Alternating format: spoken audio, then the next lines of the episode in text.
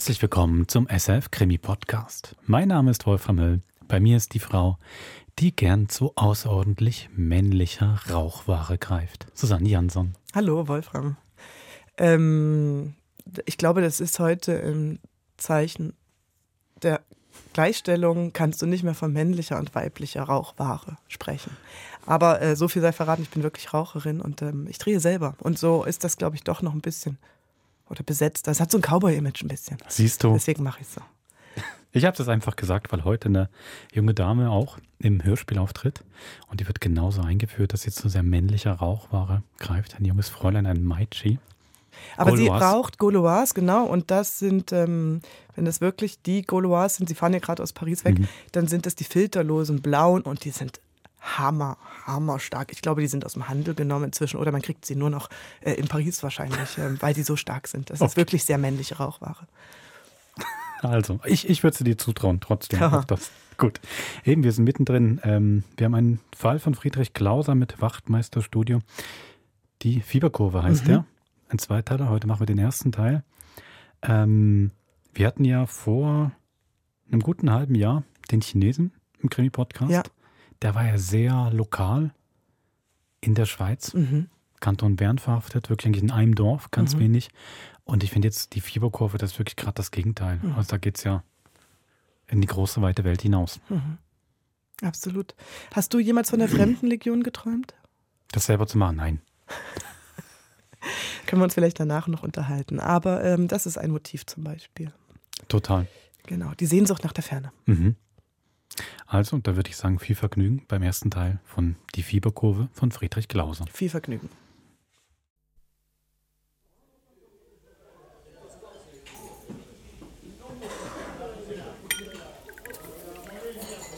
Auf unseren verehrten Inspekteur. Auf unseren Großvater Studer. Mhm. Man begann mit Austern. Und Kommissar Madeleine ergab sich seine Lieblingsbeschäftigung. Er hatte, ohne Studer zu fragen, einen 26er Vouvray bestellt. Drei Flaschen auf einmal. Und er trank ein Glas nach dem anderen. Wir haben Zeit. Ich habe den Mann erst auf 9 Uhr hierher bestellt. Dazwischen schlürfte er schnell drei Austern und kaute sie, bevor er sie schluckte. Wenn man alt wird, hat man immer Zeit. Sonderbar. Geht's dir auch so, Stider? Wenn man Großvater ist, dann ist man alt. Altes Eisen. ich bitte Sie, Cher Inspekteur. Godofray nippte an seinem Glase wie ein schüchternes Mädchen. Seine Hände waren klein, weiß, unbehaart. Hm. Pass auf, Godofray, dass du dich nicht erkältest. ich brauch dich morgen. Ja, Patron. Es stimmt etwas nicht mit diesen Papieren des Colère. Altes Eisen. Und wie geht es Madame Studer? Eh. Ist nach Frauenfeld gefahren, um der Tochter beizustehen. Hier in Paris wohnte man bei Kommissar Madeleine und wurde mit Achtung behandelt und war nicht ein Wachtmeister, sondern ein Inspektor. Tagelang konnte man bei Godofray hocken, ganz oben, im Laboratorium und am Dach des Justizpalastes und durfte dem Kleinen zusehen, wie er Staub analysierte, Dokumente durchleuchtete. Was ist mit diesem Mann, Madeleine, den du hierher bestellt hast? Pater Matthias vom Orden der Weißen Väter. Der Patron des Cafés stellte eine braune Terrine mit Kutteln auf den Tisch. Dann gab es bitteren Salat. Drei volle Flaschen standen wieder vor den Dreien und waren plötzlich leer. Da betrat ein sonderbar gekleideter Mann den Raum. Er trug eine schneeweiße Mönchskutte und auf dem Kopf eine Mütze, die aussah wie ein riesiger roter Blumentopf, den ein ungeschickter Töpfer verpfuscht hatte. An den nackten Füßen trug er offene Sandalen. Kommen Sie, mon Père. Setzen Sie sich. Dies ist der Inspektor der Schweizerischen Sicherheitspolizei, von dem ich Ihnen erzählt habe. Ich bin ein Landsmann von Ihnen, Herr Inspektor. Ein Berner. Aber. Aber ich bin schon lange im Ausland. Wir feiern unseren Inspektor. Er hat von seiner Frau ein Telegramm erhalten, dass er Großvater geworden ist. Oh, herzlichen Glückwunsch. ja, ja. Der Pater schlug das linke Bein über das rechte. Zwei sehnige, behaarte Waden kamen unter der Kutte zum Vorschein. Ich muss notwendig in die Schweiz, Herr Inspektor. Ich habe zwei Schwägerinnen dort. Die eine in Basel, die andere in Bern. Es ist gut möglich, dass ich in Schwierigkeiten gerate und die Hilfe der Polizei brauche.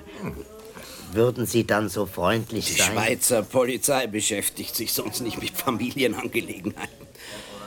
Um Ihnen helfen zu können, müsste ich wissen, worum es sich handelt. Das ist eine lange Geschichte. Ich wage kaum, sie zu erzählen. Sie alle werden mich auslachen. Ah, mon père. Haben Sie sich je mit Hellsehen beschäftigt? Ah, Kartenlegen, Kristallsehen, Telepathie oder Kryptomnesie? Schwindel. Wissen Sie, wo Jerryville liegt? Jeremy? Vier Stunden hinterm Mond. Genauer gesagt in Algerien, auf einem Hochplateau, 1700 Meter über dem Meeresspiegel. 140 Kilometer von der nächsten Bahnstation entfernt. Das ist eine kleine Stadt. Mit den Arabern ist nicht viel anzufangen. Sie lassen sich nicht gerne bekehren. Auch ein Bataillon der Fremdenlegion liegt dort. Kommt da eines Abends ein Korporal zu mir, der kleiner ist als ich. Sein Gesicht gleicht dem eines verkrüppelten Kindes. Traurig und alt ist es. Er heiße Kolani, stockt und beginnt dann fieberhaft zu erzählen. Studer hatte die Wange auf die Hand gestützt. Das Hochplateau, die weiten Ebenen, Fremdenlegion. Der Wachtmeister hatte sich auch einmal engagieren lassen wollen. 20 Jahre alt war er damals gewesen, wegen eines Streits mit seinem Vater. Aber dann war er in der Schweiz geblieben, hatte Karriere gemacht und es bis zum Kommissär der Berner Stadtpolizei gebracht. Später hatte ihm jene Bankgeschichte das Genick gebrochen. Und auch damals war wieder der Wunsch in ihm aufgestiegen, alles stehen und liegen zu lassen. Doch da waren seine Frau, seine Tochter. Und so fing er bei der Kantonspolizei wieder von vorne an. Allerlei muss ich dieser Kolani von der Seele reden, was nicht zu meiner Geschichte gehört. Und plötzlich spricht er mit ganz veränderter Stimme, als ob ein anderer aus ihm rede. Und die Stimme kommt mir sonderbar bekannt vor. Es war die Stimme meines Bruders, der vor 15 Jahren den Tod gefunden hat. Kommissar Madeleine lächelte schwach wie nach einem schlechten Witz. Studers Schnurrbart zitterte. Und die Ursache dieses Zitterns war nicht recht festzustellen. Endlich klappten die Lieder des Hellseherkorporals wieder auf. Er habe einen Mann gesehen, den er vor 15 Jahren in Fes gepflegt hatte und der damals an einem bösen Fieber gestorben war. Und dann zwei Frauen, die eine mit einer Warze neben dem linken Nasenflügel. Er sagte ihnen einen gewaltsamen Tod voraus. Durch meinen in Fes verstorbenen Bruder. Der hatte vor seinem Tod dem Hellseher Korporal einen Brief gegeben, den er nach 15 Jahren abschicken sollte. Kolani hatte ihn abgeschickt, aber eine Kopie behalten. Kolani war ganz durcheinander. Ich beruhigte ihn, er solle mir die Abschrift des Briefes bringen. Sein Gewissen werde dann entlastet sein. Er ging. Und dann habe ich ihn nie mehr gesehen. Man nahm an, Kolani sei desertiert. Zwei Frauen.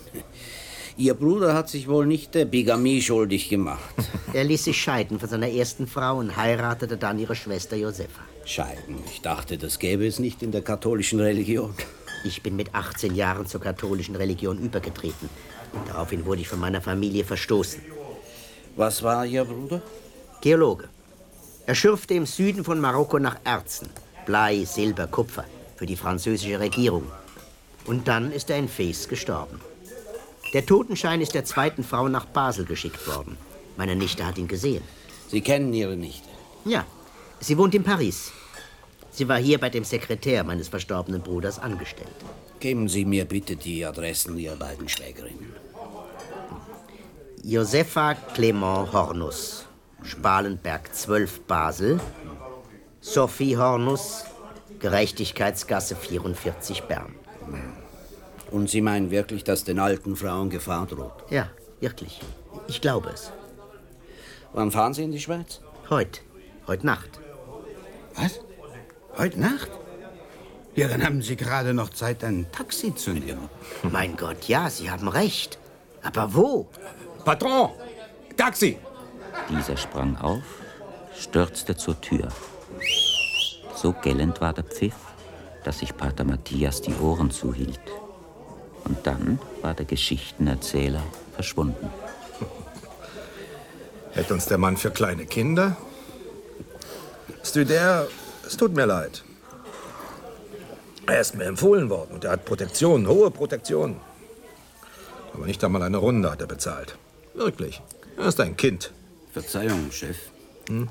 Aber unser Pater duzt die Engel nicht. Hm? Die Engel duzt man nur, wenn man ein lauteres Gemüt hat. Aber unser Pater, Sie werden noch von ihm hören.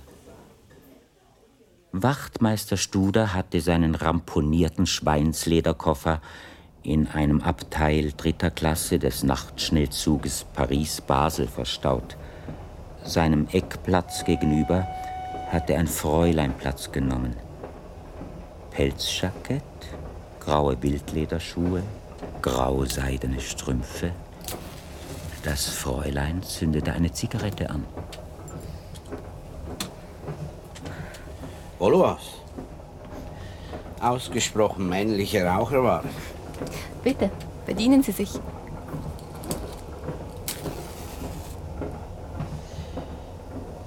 Fahren Sie nach Hause? Mhm. Ich will über Neujahr wieder mal meine Mutter besuchen. Ich bin Baslerin. Baslerin? Und wo wohnt die Mutter? Am Spalenberg. Das junge Meitschi gefiel dem Wachtmeister ausnehmend. Es gefiel ihm in allen Ehren. Schließlich hatte man nicht das Recht als Großvater, als solider Mann, aber es war angenehm, sich mit dem Meitschi zu unterhalten. Übrigens ein gutes neues Jahr. Schon. Es ist gerade Mitternacht. Tatsächlich. Da fallen sich die Menschen um den Hals. Ja, wenigstens die Franzosen. Aber wir sind Schweizer. Aber ist eigentlich ganz angenehm, so ins neue Jahr zu fahren. Oh, excuse. Ich bin ein bisschen müde. Bin sehr beschäftigt gewesen in Paris. Aha. Als Studer erwachte, saß ihm gegenüber immer noch das Meitschi. Es schien sich kaum bewegt zu haben. Gut geschlafen? Merci. Nachdem der Wachtmeister ausgiebig im Bahnhofbuffet von Basel gefrühstückt hatte, beschloss er, einen Bummel durch die Altstadt zu machen. Er würde noch früh genug zurück nach Bern in die leere Wohnung kommen. Studer ging ohne Ziel drauf los. Er tut's die Engel nicht. Mhm. Er hob den Kopf, blieb stehen, denn es ging bergauf. Richtig, der Spalenberg. Und eine Nummer leuchtete ihm entgegen. Da flog die Haustür auf. Kommen Sie mit. Die Mutter, es riecht nach Gas. Und Wachtmeister Studer von der Berner Fahndungspolizei folgte seinem Schicksal. Diesmal hatte es die Gestalt eines jungen Meitschis angenommen. Bleib draußen. Studer nahm Anlauf. Eine Wolke von Gas strömte ihm entgegen. Zum Glück war sein Taschentuch groß. Zwei Schritte und die winzige Küche war durchquert. Der Wachtmeister riss das Fenster auf und lehnte sich hinaus. Ein Gewirr von Dächern. Kamine stießen friedlich ihren Rauch in die kalte Winterluft. Studer wandte sich um. Die beiden Hähne des Rechauds waren geöffnet. Das Gas pfiff aus den Brennern. Gedankenlos schloss Studer die Hähne.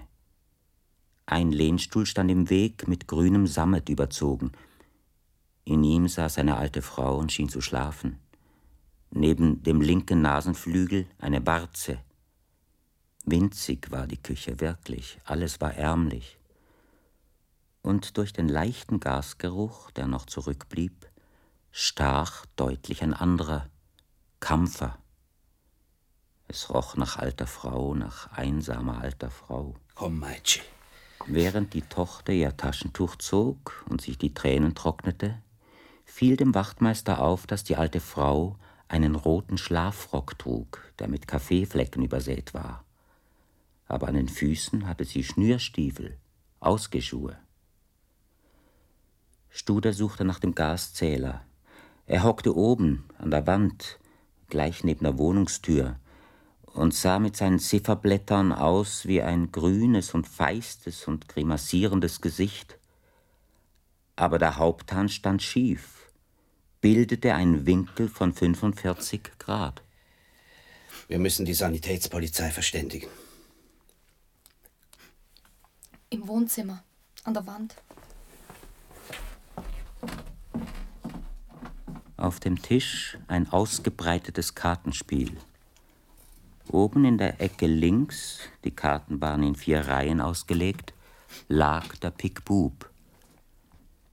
Es war eigentlich ungewöhnlich, dass eine Selbstmörderin vor dem Freitod noch Passions legte. Während er wartete, nahm Studer gedankenverloren das Telefonbuch.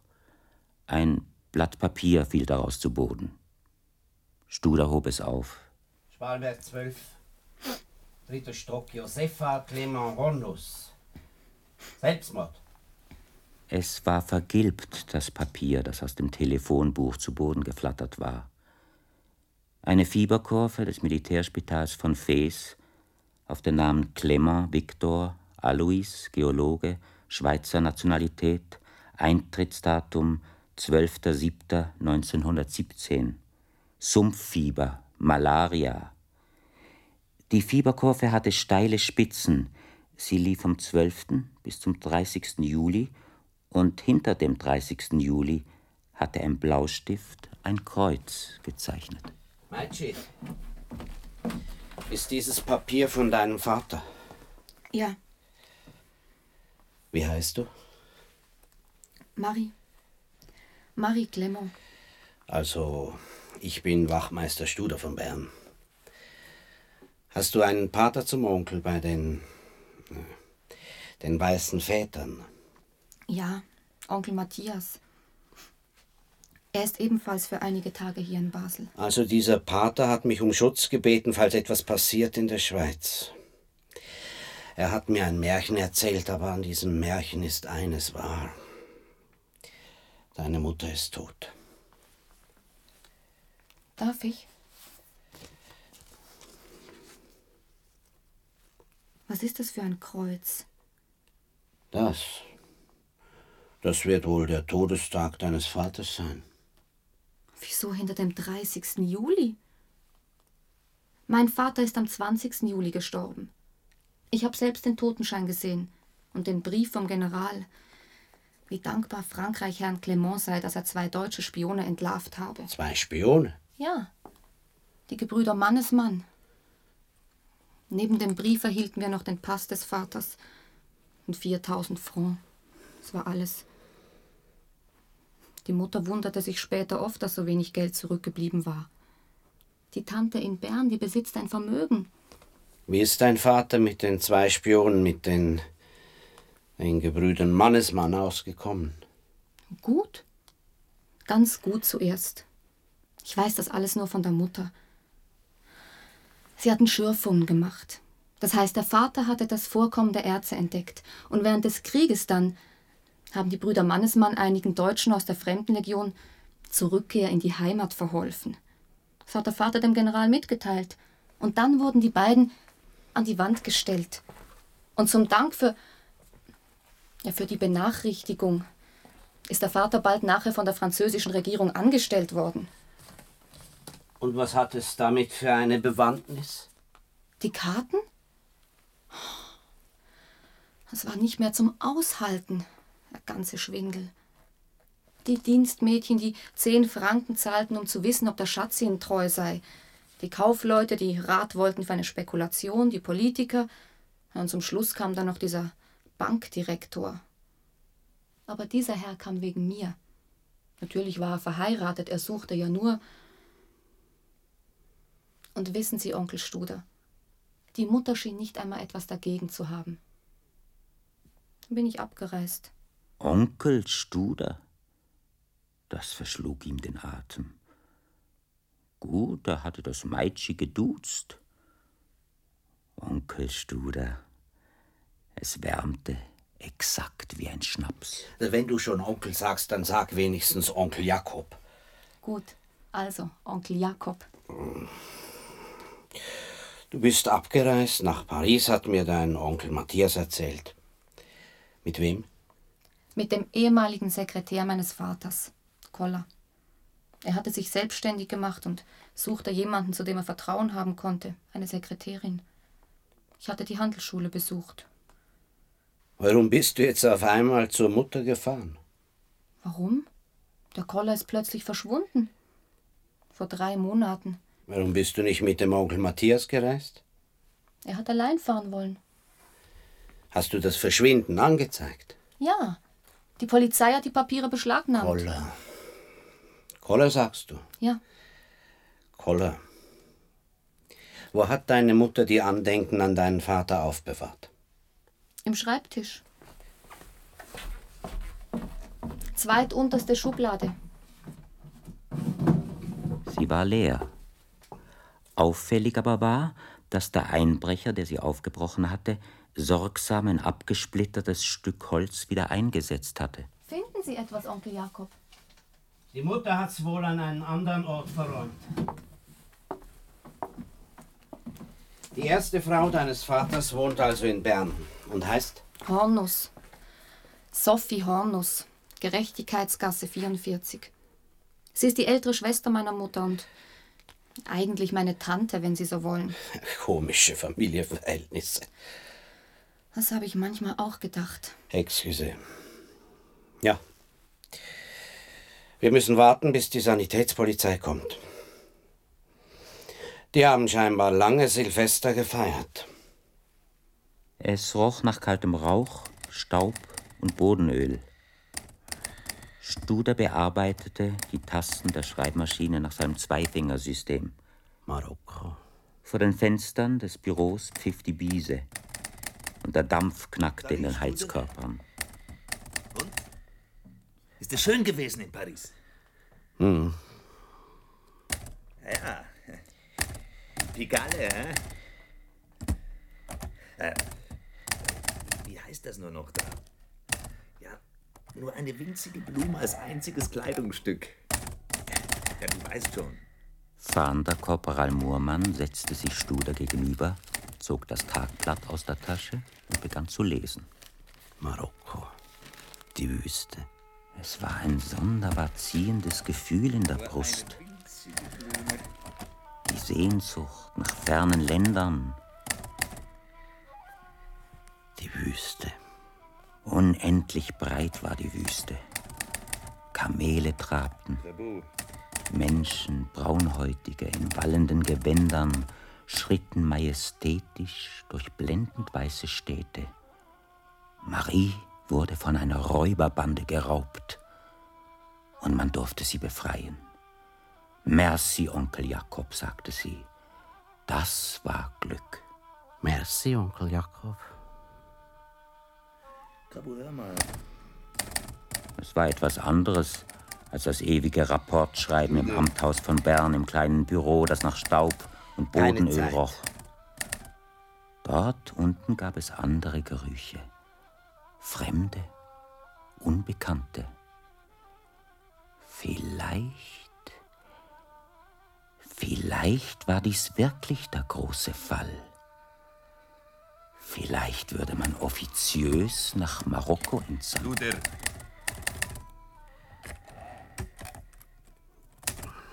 Ich muss für den Untersuchungsrichter einen Rapport schreiben, Herrgott Sakrament. Wegen diesem Mansardendiebstahl, der vor undenklichen Zeiten passiert ist. in Basel hat sich eine mit Gas vergiftet. Das weiß ich schon lang. Selbstmord mit Gas ist scheinbar ansteckend. Heute Morgen hat man mich um 6 Uhr in die Gerechtigkeitsgasse geholt. Sie haben gegenwärtig keine Leute auf der Stadtpolizei. Alles ist noch in den Ferien, ja, und da in der Gerechtigkeitsgasse hat sich auch eine Frau mit Gas vergiftet. Gerechtigkeitsgasse. Welche Nummer? 44. Wie heißt die Frau? Tabu. Das ist eine Geschiedene. Eine Kartenschlägerin. Hornus. Hornus. Sophie. Ja, ja. Der Studerköbu. Auch hier wieder der Gasgeruch. Das Küchenfenster stand offen. Neben dem Gasherd mit vier Brennern, Backröhre, Grill, ein bequemer lederner Sessel, der sich merkwürdig genug in der Küche ausnahm. Auf dem mit Wachstuch überzogenen Küchentisch lagen Spielkarten, vier Reihen zu acht Karten, und die erste Karte der obersten Reihe war der Pick-Bub. Im Ausguss stand eine Tasse mit schwarzem Satz auf dem Grunde. Studer roch daran. Ein schwacher Anisgeruch. Er kostete. Der bittere Nachgeschmack, der lange an der Zunge haftete. Somnifen. Aber warum hatte sie ein Schlafmittel genommen? Hernach ein Foto in die Küche geschleppt? Aber warum zum Teufel? und schließlich die Hähne des Gasherdes aufgedreht? Warum? Eine tote Frau in Basel, eine tote Frau in Bern. Und als Verbindungsglied? Als Verbindungsglied zwischen den beiden der Mann Clement Victor Alois. Victor Alois gestorben im Militärspital zu Fez. Das Schlafzimmer. Über dem Bett hing, mit dicken Holzleisten eingerahmt, die vergrößerte Fotografie des Clement Victor Alois, denn nur um diesen konnte es sich handeln. Er trug einen dunklen, gekräuselten Bart, ein schöner Mann, wenigstens das, was man in jenen vorsinnflutlichen Zeiten unter einem schönen Mann verstanden hatte. Bonjour, Inspekteur. Grüß Gott. Meine Nichte Marie, die ich gestern Abend noch traf, erzählte mir, was in Basel vorgefallen ist. Ich habe darum schleunigst ein Taxi gemietet und bin nach Bern gefahren. Es fuhr kein Zug mehr. Unterwegs hatten wir eine Panne. Auch das kommt vor. Und so bin ich erst jetzt hier. Eine Panne. Studers Blicke suchten den Gaszähler. Gerade über der Flurtür hockte er und sah genauso grün und feist und grimassierend aus wie sein Bruder in Basel. Und der Haupthahn stand schief, bildete einen Winkel von 45 Grad.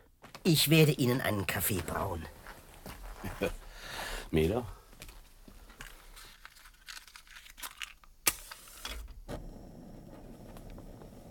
Er hat es prophezeit, mein Hellseher Korporal.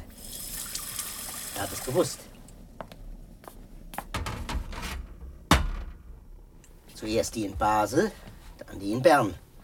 Und wir beide haben die zwei alten Frauen nicht mehr retten können. Ich nicht, weil ich jedes Mal zu spät gekommen bin. Sie nicht, Inspektor, weil Sie ungläubig waren. Zucker? Zwei Stück. Wollen Sie wetten, Inspektor, dass er unten im Küchenschrank steht? Zwei Stück? Zwei. Bitte sehr, Inspektor. In Fes ist mein Bruder gestorben, das wissen Sie wohl. Als ich nach einem Monat Fes erreichte, war Viktor schon unter der Erde. Nicht einmal sein Grab habe ich besuchen können. Man hatte ihn ins Massengrab geworfen. Eine Blatternepidemie wütete damals gerade. Studer zog sein Ringbuch, um dem Absatz über Clement Victor Alois einen Nachtrag zu geben. Da flatterte ein zusammengefaltetes Papier zu Boden. Der Pater war flinker. Einen Augenblick behielt er es in der Hand, betrachtete es aufmerksam. Merci. Studer steckte die Fieberkurve scheinbar achtlos in seine Brusttasche. Wie dick sich das Papier anfühlte, das war ihm in Basel nicht aufgefallen. Eine Blatternepidemie. Ich verlangte, die, ich verlangte die Krankengeschichte meines Bruders zu sehen. Sie fehlte. Ein Monat nach seinem Tod war die Krankengeschichte nicht mehr zu finden. Und 14 Jahre später sagt mir ein hellseherisch veranlagtes Individuum, der Tote wird die Frauen in den Tod holen, er will Rache nehmen. Dann beschreibt er meinen Bruder, seinen gekräuselten Bart, seine Brille. Was glauben Sie, Inspektor? Meinen Sie, mein Bruder sei noch am Leben? Sagen Sie mir ehrlich, was Sie denken. Gar nichts. Studer stellte seine Tasse in den Ausguss neben diejenige, die sich bereits darin befand, zog sein Taschentuch und als er das weiße Tuch wieder in der Seitentasche seines Raglan verschwinden ließ, enthielt es einen harten Gegenstand. Ich habe eine Beobachtung mitzuteilen. Ich bin die Leiterin der Tanzschule hier unten im Haus. Ich wohne unten. Also? Gestern Abend wurde bei uns geläutet. Ein kleiner Mann stand vor der Tür, gekleidet in einen blauen Regenmantel. Er sprach mit undeutlicher Stimme, denn er trug eine. Kende, wie sagen Sie, ein, ja. eine wollene Schal um Mund und Hals. Ah. Den Hut hat er tief in die Stirn gezogen. Er fragte nach Frau Hornus. Um wie viel Uhr war das? Um. Mikorisch wollt. Elf Uhr. Haben Sie sonst nichts gehört, Frau? Frau Tschumi. Frau Tschumi. Richtig. Ich hörte hier oben läuten. Unsere Wohnung liegt gerade unter dieser. Ich hatte unsere Tür nicht geschlossen. Ich wollte wissen, ob Frau Hornus öffnen würde. Vielleicht war sie schon zu Bett gegangen, aber sie schien den Besuch erwartet zu haben. Sie sind von der Polizei? Ja, Wachmeister Studer. Und sonst haben Sie nichts gehört? Eine ganze Menge. Ich habe Schritte gehört in der Küche. Dann das Schleifen eines schweren Dinges durch die ganze Wohnung. Ich sage zu meinem Mann, du, was ist das? Die alte Dame, sie hat nie Besuch bekommen, so spät. Was ist los da oben? Wir haben die alte Dame sehr gern gehabt. Sie immer war traurig. Ja, ja, weiter. Plötzlich ist es still geworden in der Küche. Jemand ist leise durch die Wohnung gegangen. Bei uns unten hören wir alles sehr deutlich. Dann ist aufgegangen die Wohnungstür. Ich habe die unsrige auch geöffnet. Ein Schlüssel ist umgedreht worden von die Wohnungstür. Und Stille. Verstehen Sie, keine Schritte, die sich entfernen. Ich sage zu meinem Mann, was macht der Besucher da oben? und schon höre ich Schritte, die schleichen sich fort. Der Mann zündet nicht an das Licht, er schleicht im Dunkel die Treppe herab, und da sieht er den hellen Spalt unserer Tür. Er bleibt stehen, wartet, und dann nimmt er ein paar große Schritte. Nein, es ist kein Laufen, er springt. Eine richtige dramatische Erzählung. Warum doch die Weiber immer schauspielern mussten? Schien er erschreckt? Ja, sehr, sehr erschreckt. Er lässt etwas fallen. Dies hier. Auf ihrer Handfläche lag ein Schnürchen, dünn, in Form einer Acht zusammengerollt und in der Mitte verknotet. Um des Paters Mund lag ein Lächeln, und es war schwer zu deuten. Studer knotete die Schnur auf, ihr eines Ende bildete eine Schlaufe. Der Wachtmeister stieg auf einen Hocker, legte die Schlaufe um den Haupthahn, den er zuerst waagrecht gestellt hatte, führte dann die Schnur über die Gasröhre zur Eingangstür, fädelte das Ende der Schnur durch das Schlüsselloch, trat auf den Flur hinaus und begann mit der rechten ganz sanft am Schnurende zu ziehen. Nach einer Weile fühlte er keinen Widerstand mehr. Er zog weiter, die ganze Schnur kam nach. Und endlich die Schlaufe, die er so sorgfältig um den Eisenhebel gelegt hatte. Nun erst kehrte er in die Küche zurück. Der Haupthahn des Gaszählers bildete einen Winkel von 45 Grad. Was zu beweisen war. Vielen Dank für Ihre Auskünfte, Madame. Auf Wiedersehen. Aber dieser Abschiedsgruß schien der Dame zu missfallen. Sie zog die Haut neben der Nase in die Höhe und verließ wortlos die Wohnung. Der Pater stand auf. Einen Augenblick noch, dann können wir gehen. Ich bin gleich wieder da. Als er wiederkam, begleitet von der Tanzlehrerin, stand Pater Matthias immer noch mitten in der Küche. Und der Ausdruck seines Gesichtes war ein geduldig leidender. Ja? Ja. Die Augen ich glaube, die Augen stimmen. Merci. Und die Dame verschwand. Die Dame glaubt, sie wiederzuerkennen. Die Gestaltstimme sagt sie, auch die Augen. Sie werden mir genau sagen müssen, wann Sie gestern Basel verlassen haben, wann Sie in Bern angekommen sind. Und dann muss ich Sie bitten, mir Ihre Papiere zu zeigen. Merci. Was? Was bedeutet denn das? Koller Max Wilhelm. Setzt euch. Warum heißt der anders als euer Bruder? Er war mein Stiefbruder aus der ersten Ehe meiner Mutter. Aber ich muss notwendig einen Bekannten besuchen. Meinetwegen könnt ihr davonlaufen. Ich rate es euch nicht. Man will euch bald wieder haben. Ich komme euch hier wieder abholen. Dann können wir weitersehen. Der alte Herr Rosenzweig, der statt Briefmarken die Fotografien von Fingerabdrücken sammelte, wohnte an der Bellevue-Straße. Ein großer, knochiger Mann, der eine Brille mit Goldfassung auf der Nasenspitze trug. Das kommt aber oft vor in letzter Zeit, dass ich Besuch von der Polizei habe. Fast jeden Tag.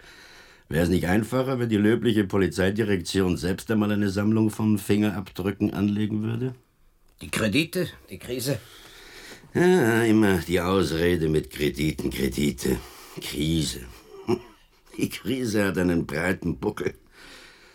Aber was bringen Sie Schönes? Studer packte die Tasse aus, sehr sorgfältig, um nur ja ihre Ah. Außenwand nicht zu berühren.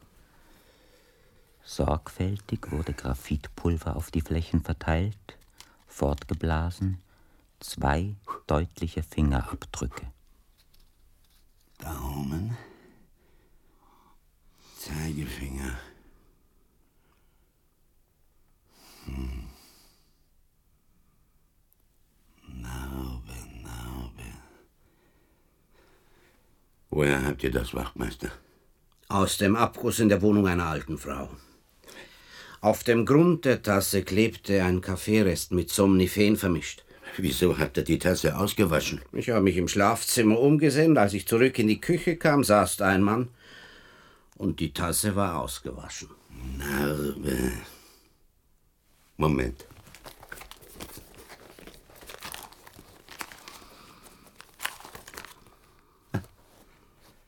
Da haben wir sie ja. Schauen Sie selbst. Eine gewisse Ähnlichkeit der beiden Daumenabdrücke besteht. Die Narbe. Was war das für ein Fall? Wachtmeister Studer, dies ist eine Rarität. Die erste in der Schweiz verfertigte Fotografie eines Fingerabdrucks. Sie kennen Freiburg, Wachtmeister? Hübsches altes Städtchen. Dort wurde am 1. Juli 1903 ein Mädchen vergiftet aufgefunden. Man dachte zuerst an Selbstmord. Auf dem Nachttisch stand ein Glas, es enthielt Blausäure, genauer Cyankalium. Wo hatte sich das Mädchen das Gift verschafft? Rätselhaft. Da es damals in der Schweiz nur einen Mann gab, der auf dem ganz neuen Gebiete des Fingerabdrucks Bescheid wusste, telefonierte der Polizeikommissar von Freiburg mir. Ich will Sie nicht langweilen. Ich nahm die Fingerabdrücke der Toten, nahm die Fingerabdrücke der Eltern, verglich. Bald war ich sicher, dass irgendein Fremder in das Zimmer eingedrungen war und das Glas mit dem Cyankali auf den Nachttisch des Mädchens gestellt hatte. Und der Fremde war der Mörder. Dann verlief die Untersuchung damals also im Sand. Das Mädchen genoss viel Freiheit nach damaligen Begriffen. Zweimal in der Woche fuhr es nach Bern, es nahm ihr Klavierstunden. Manchmal blieb es auch über Nacht in unserer Stadt, bei einer Freundin hieß es. Man fand heraus, dass Ulrike, ja, Ulrike Neumann hieß sie. Sie hatte ein paar Mal im Hotel zum wilden Mann übernachtet. Und ein junger Mann hatte sie jedes Mal begleitet. Das heißt, das Mädchen nahm stets ein Einzelzimmer. Aber am Morgen trafen sich die beiden an der Frühstückstafel. Der junge Mann wohnte ebenfalls im Hotel. Nur der junge Mann blieb verschwunden. Und heute, Wachtmeister, kommen Sie mit dem vielgesuchten Fingerabdruck zu mir. Ja, wenigstens glaube ich, dass es sich um den gleichen handelt.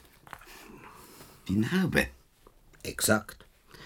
Der Schnitt, der die Haut des Daumens teilt, die Spiralen zerschneidet. Nicht wahr, Wachtmeister? Und was habt ihr da noch Schönes?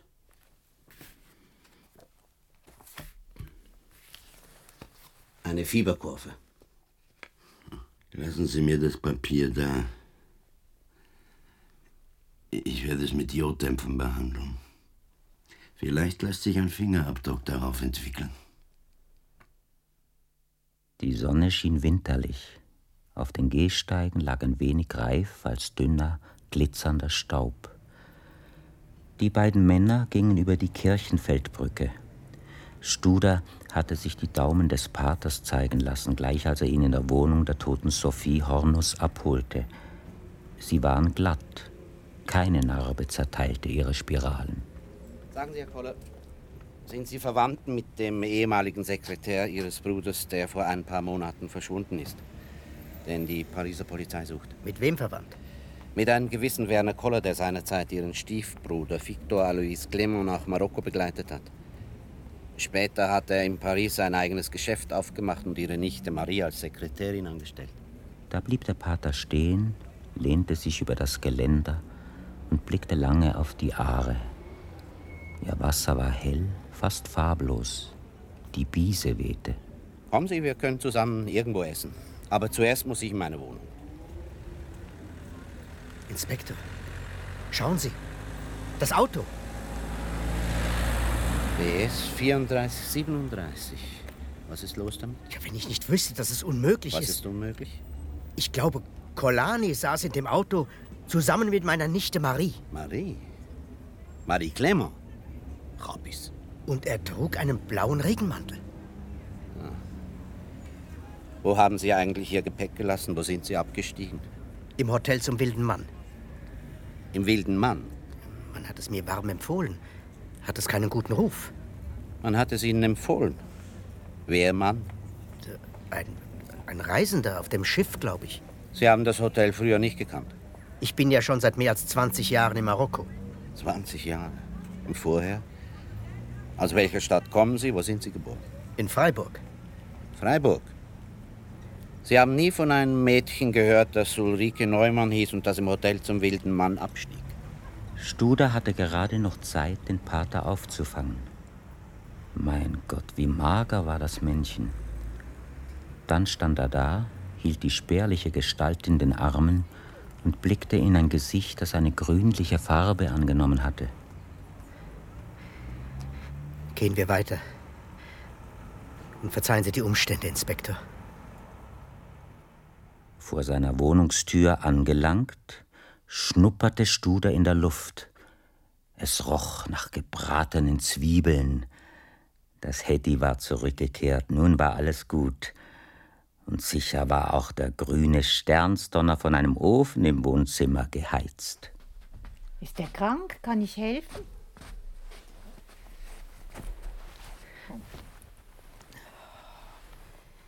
Verzeihen Sie, Inspektor. Verzeihen Sie die Umstände, Madame. Schon gut. Ein Fieberanfall. Der Klimawechsel wahrscheinlich. Die Kälte. Wollen Sie ins Spital, Herr Koller? Äh, Pater Matthias. Nein, nein, das geht vorüber. Ich muss irgendwo noch pulverisierte China-Rinde haben. Um zwei Uhr nachmittags betrat Studer das Büro des Kommissärs von der Stadtpolizei. Das Büro war während 15 Jahren sein eigenes gewesen, bis ihn jene Bankgeschichte daraus vertrieben hatte. Kommissär Giesler war damit beschäftigt, seine Schuhe wieder zuzubinden. Sein Spitzbäuchlein war ihm dabei im Wege. Wenn ihr wüsstet, Studer, wie diffizil das ist. Am Morgen sieht man die Schuhe an, man pressiert, man gibt nicht recht Acht und gleich hat man eine Falte in der Lederzunge. Und die Falte drückt einen, drückt einen den ganzen Tag. Immer denkt man daran und hat dabei so viel Arbeit, dass man gar nicht dazu kommt, die Zunge zu glätten. Man leidet, aber man geduldet sich. Man kann nicht intensiv an irgendeine Arbeit gehen, weil der Gedanke an die Falte in der Zunge immer wieder dazwischenkommt.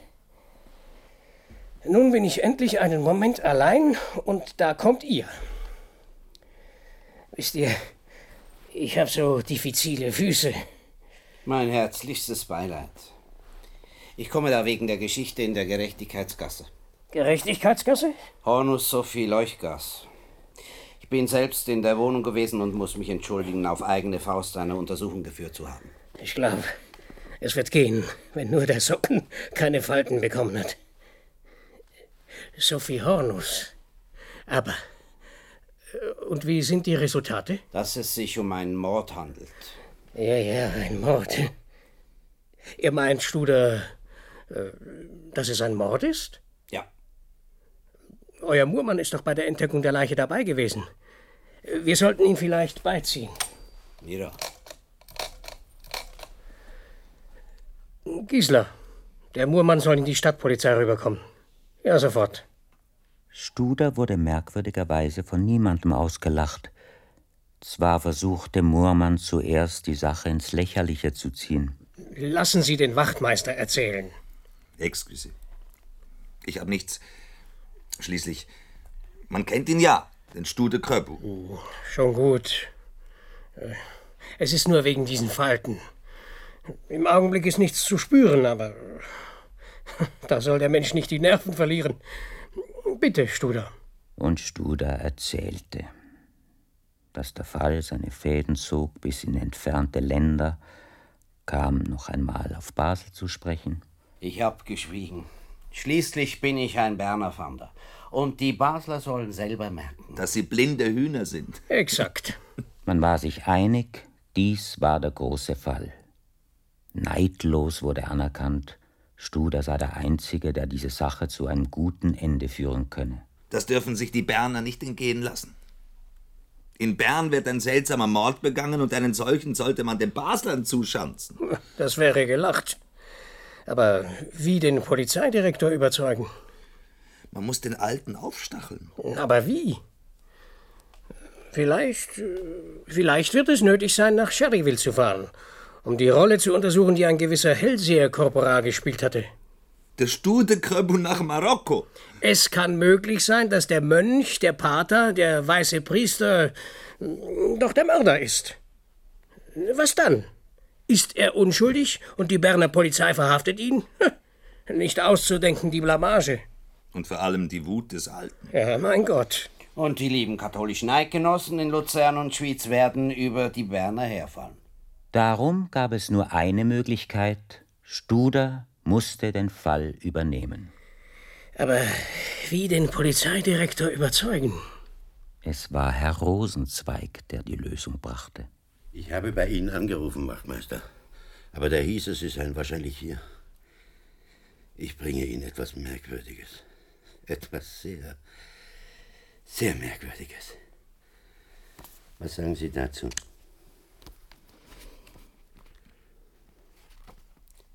Herrgottsakrament. Was ist los?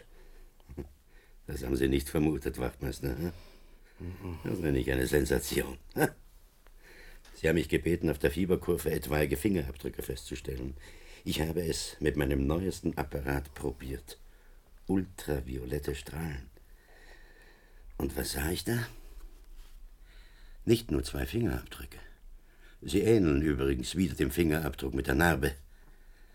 Nein, ich sah etwas anderes.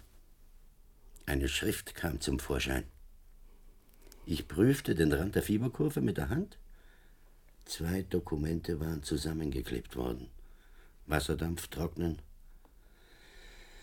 Und dann konnte ich das Testament lesen. Testament. Chabis. Victor Alois Clement vermacht ein Stück Land in der Größe von acht Hektar rund um das im südlichen Marokko gelegene Dorf Gurama zur Hälfte seiner Tochter Marie Clement und zur anderen Hälfte dem Kanton Bern zur freien Verfügung. Er schreibt, dass er auf dem Grundstück das Vorkommen von Erdöl festgestellt hat, womit das Land nach fünf bis zehn Jahren einen Wert von zwei, drei Millionen habe. Die Dokumente, die meine Rechte auf besagtes Landstück beweisen, sind in einer Eisenkassette vergraben worden an einem Orte, der mit Hilfe des beigehefteten Dokumentes leicht zu entdecken sein wird. Ich habe den Auftrag gegeben, das besagtes Dokument zusammen mit meinem Testament 15 Jahre nach meinem Tod an meine Gemahlin, Frau Josefa Clement Hornus, Basel gesandt wird. Ölfelder. Ich weiß nicht, ob die Herren wissen, dass sowohl Shell als auch Standard Oil um neue Ölfelder kämpfen wie im Mittelalter der Teufel und der liebe Gott um eine arme Seele.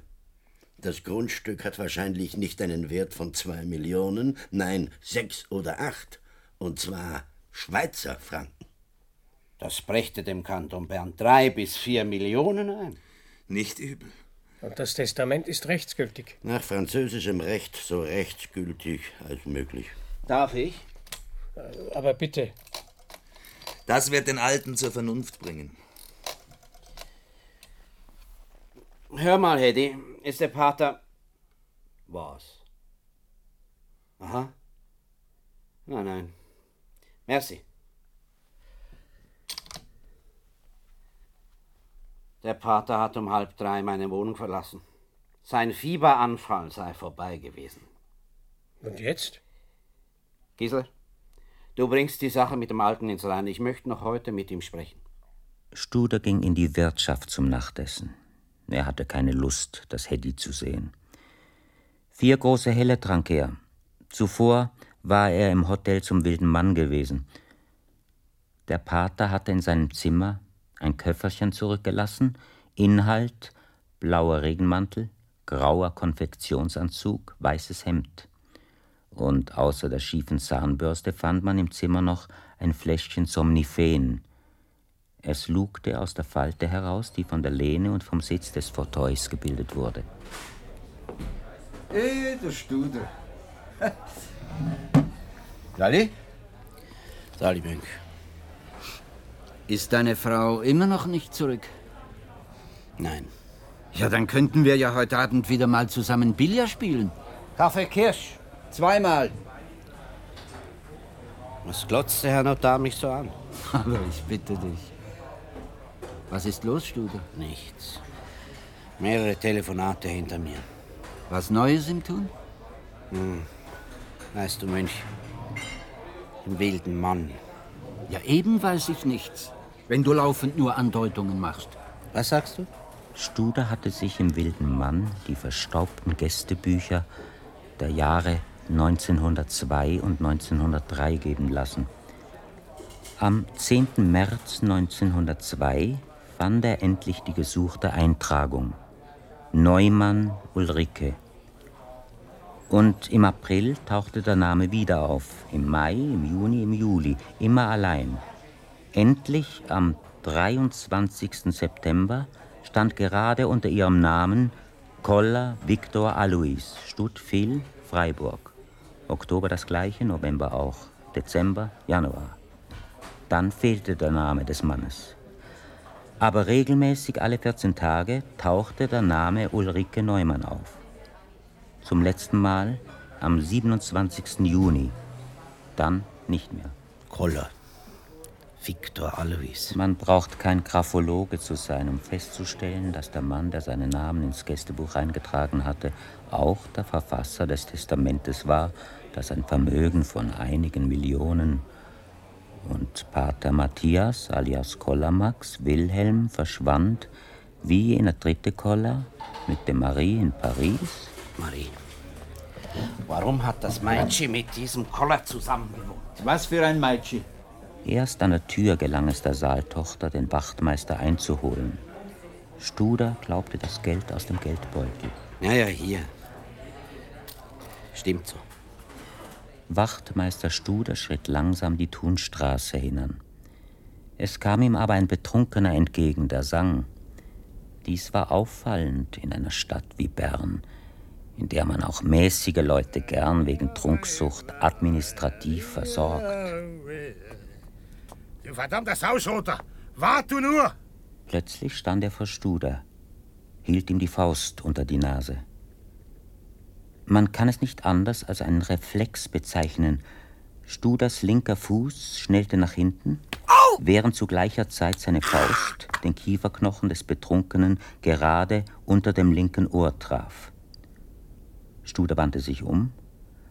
Auf dem Boden krümmte sich ein Mann, Er hielt die Fäuste auf den Bauch gepresst und neben seiner rechten Hand lag ein Totschläger. Was soll das heißen, Blaser? Du bist doch erst im Dezember aus Wittwil entlassen worden. Bin ich nicht anständig mit dir gewesen das letzte Mal? Habe ich dir nicht einen Becher bezahlt? Was sind das für Manieren? Und dein Freund da, der Schlotterbeck. Also, warum habt ihr mich überfallen wollen? Ein Mann ist heute Mittag in den Witzwiler Wartesaal gekommen und hat eine Runde spendiert. So, warst du wieder in dieser Schnapskneipe? Ich dachte, du seist auf Entzug. Er hat gefragt, ob wir Courage hätten. Das haben wir bejaht.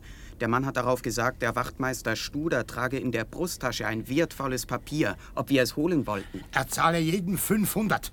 100 als Anzahlung. Hat er einen blauen Regenmantel getragen? Genau. Wohin hättet ihr das Papier bringen sollen? Er hat uns eine Adresse gegeben. Hier. 30-7 Post Restaurant. Port Vendre. Die beiden Attentäter standen ängstlich vor dem Wachtmeister. Sie trugen keine Mäntel und ihre Hände waren blau vor Kälte. Am liebsten hätte sie Studer zu einem heißen Grog nach Hause eingeladen, aber was würde das Hedy sagen? Zwei Dinge freuten ihn. Erstens bewies der Überfall, dass die Fiebertabelle wirklich einen Wert hatte. Und zweitens waren in dem verkachelten Fall endlich einmal zwei waschechte Berner aufgetaucht. Also, dann schert euch halt zum Teufel.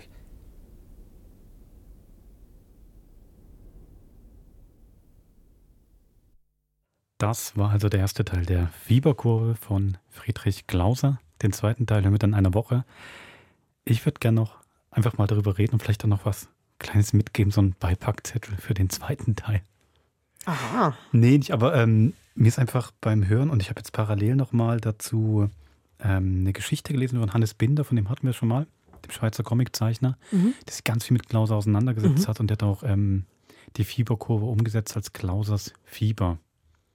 Er, erklär mir das. So, soll ich was? Ja. Soll ich was dazu vorlesen? Ja. Ich finde, er hat- muss jetzt mal kurz was zuhören. Er hat im Vorwort, Entschuldigung, hier da draußen ist vielleicht monologisch. Es tut mir leid. Das Soll ich's kann einfach ich, ja, unbedingt, unbedingt. Also, er hat eben ein Vorwort dazu geschrieben. Ich habe eben gerade das gestern nochmal ähm, gelesen und ich finde, das Vorwort hat mir sehr geholfen, das Ganze besser zu verstehen. Ähm, durch Vermittlung eines Bekannten wird Glauser von einem Pariser Bankier Unterkommen in einem kleinen Bauernhof in der Nähe von Chartres angeboten. Glauser akzeptiert und reist zusammen mit Berthe Bendel nach Frankreich. Den Ausbruch des Schriftstellers aus heimatlicher Enge lässt er in der Fieberkurve, die er wieder aufnimmt, auch seinen Protagonisten Wachtmeister Studer nachvollziehen. Paris und Marseille sind seine ersten Stationen in der Fremde. In geheimer Mission gelangt Studer später nach Marokko und in die Fremdenlegion. Doch Klauser tut sich schwer mit der schriftstellerischen Selbstdisziplin und lässt sich von seinen Sehnsüchten und Träumen davontreiben. Entwirft eine surreale Geschichte mit Hellsehern, Kartenschlägern und anderem mysteriösen Personal, verliert sich in Nebensächlichkeiten und greift zu grotesken Konstruktionen, im vergeblichen Versuch, das Ganze noch zu einer Einheit zu verspeisen. Mehr denn je lässt er sich von der Atmosphäre seiner Schauplätze, von, der, von den Charakteren seiner Figuren verführen und vernachlässigt darüber die Lösung des Kriminalfalls. Ähm, ich sage dann später noch, wie er damit umgegangen ist. Mir hat das einfach sehr geholfen, weil ich dann irgendwann gemerkt habe, ich finde das so verwirrend, wenn ich jetzt mal so sagen darf, den Fall mit, Mhm.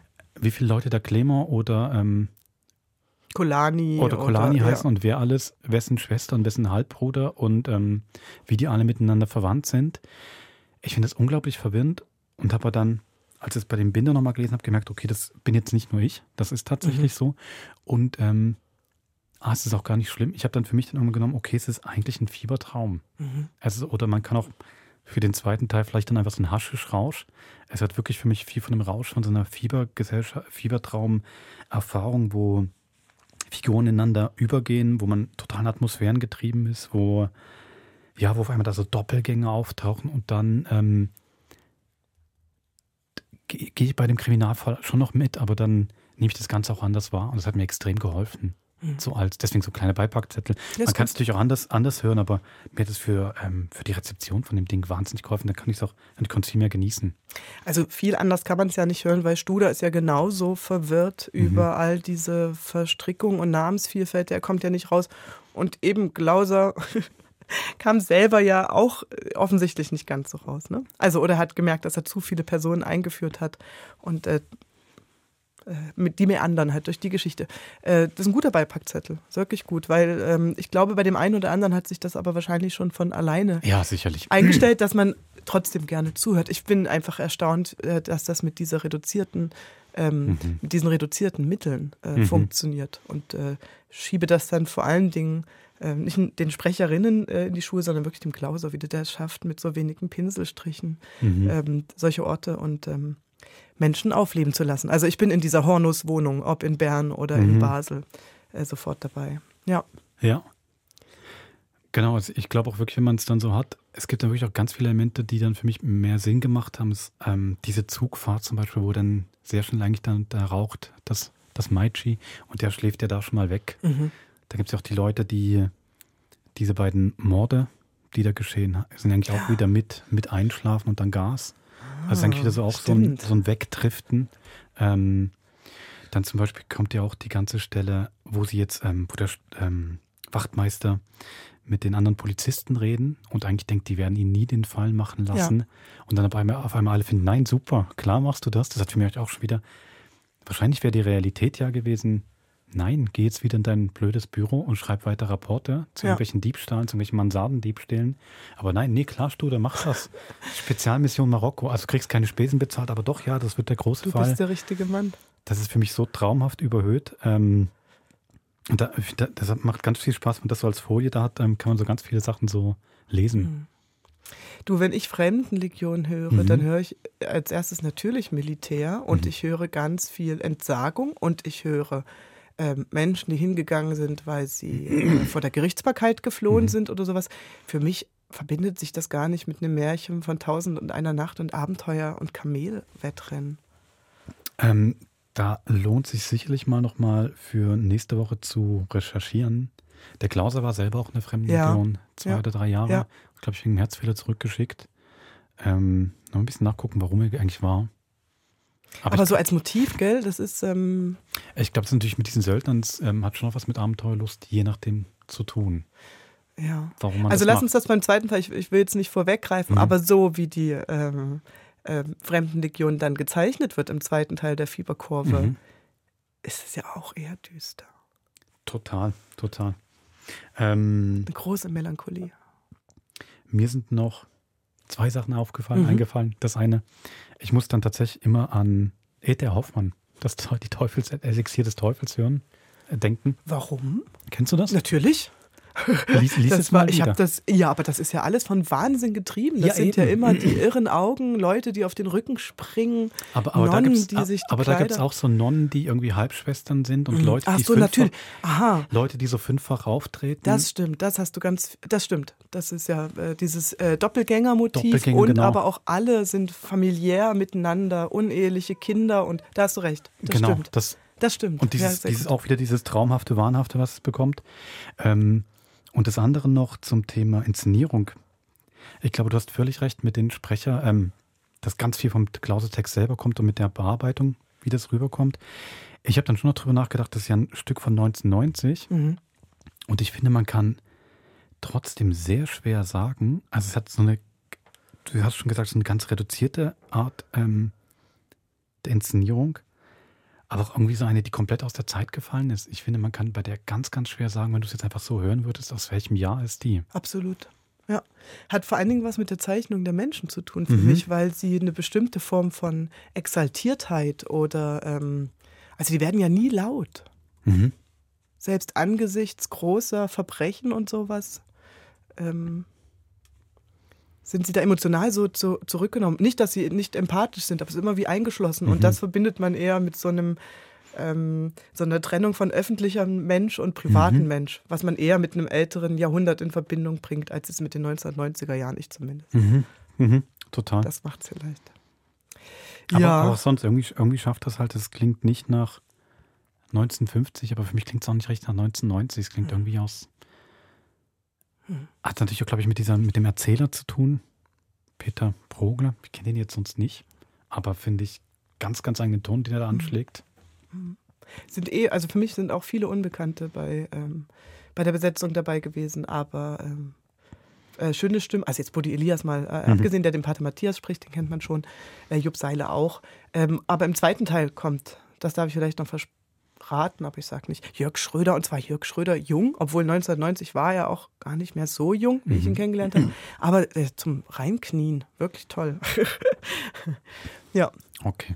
Das Ah. Bei mir geht es immer nur über, über ich mache dir das zum Vorwurf, wenn du die Stimmen bei Paul Cox und so, die Frauenstimmen, Hm. ähm, anregend findest. Und äh, wenn ich mir selber zuhöre, funktioniere ich offensichtlich auch nur über dasselbe Ganz genau. Schema. Ja. Anderes Jahrzehnt, aber du funktionierst genau gleich. Gut. Ist doch, ist doch schön, dafür ist ja auch da. ähm, ich würde gerne noch das eine sagen und wirklich, Mhm. wer, wer da Zeit hat und Lust, kannst du nur noch mal empfehlen. Hannes Binder, die Geschichte Glausers Fieber, die ist, ähm, gibt es einen ganzen Buch im Limmat Verlag, ähm, einfach Glauser heißt das. Mhm. Alle seine Comic-Auseinandersetzungen und wird gerne auch auflösen, was er jetzt eigentlich damit gemacht hat. Also, der hat eben davor schon andere Glauser-Romane als Comic quasi übersetzt und die sind zum Teil dann wirklich sehr klassisch als Comic. Dann geht er irgendwann dann dazu über, dass du eher auf der einen Seite die wie den Text hast und auf der anderen Seite eine Illustration. Und da hat es wirklich nochmal anders gemacht bei der Fieberkurve. Und das heißt dann eben auch nicht Fieberkurve, sondern Glausers Fieber. Noch gerne mal aus dem Vorwort vorlesen. Die Auseinandersetzung mit Klausers Werk, die ich in den vergangenen Jahren oft obsessiv betrieben habe, wird in der Fieberkurve einer Prüfung unterzogen. Die bisher bewährte Art, einer linearen Handlung grundsätzlich zu folgen und die Brüche im logischen Ablauf zu überzeichnen, konnte nicht mehr bestehen. Die Lektüre des Romans bestärkte mich in der Überzeugung, dass eine Umsetzung nur dann sinnvoll sein würde, wenn ich Klausers Biografie, seinen Frankreichaufenthalt und die schriftstellerische Arbeit mit der Fiktion, in der sie eingehen, konfrontiere und vermische. Das Ganze ein einziger Fiebertraum, in den hinein immer wieder Fragmente aus der Realität, Briefstellen, Tagebuchaufzeichnungen eindringen, die ich dann mit eigentlich filmischen Mitteln wie Überblendung einfüge und so die Fieberkurve zu einer einzigen Collage verarbeite. Und sag ich genau das. Also du hast dann wie quasi die Geschichte von der Fieberkurve mit Klausers Leben auf diesem kleinen Hof in Frankreich und alles so vermischt nochmal, diesen Fiebertraum nochmal überdreht und es wirklich sehr toll zum Lesen. Mhm. Nur empfehlen. Tipp. Verlag, Klauser von Hannes Binder und da ist eben Klausers Fieber drin. Ich habe auch noch einen Tipp. Ja. Ähm, Donnerstag in einer Woche. Mhm. Teil 2. Der Fieberkurve. Das ist der perfekte Tipp, finde ich auch gut. Also, bis dann. Tschüss. Habt's gut.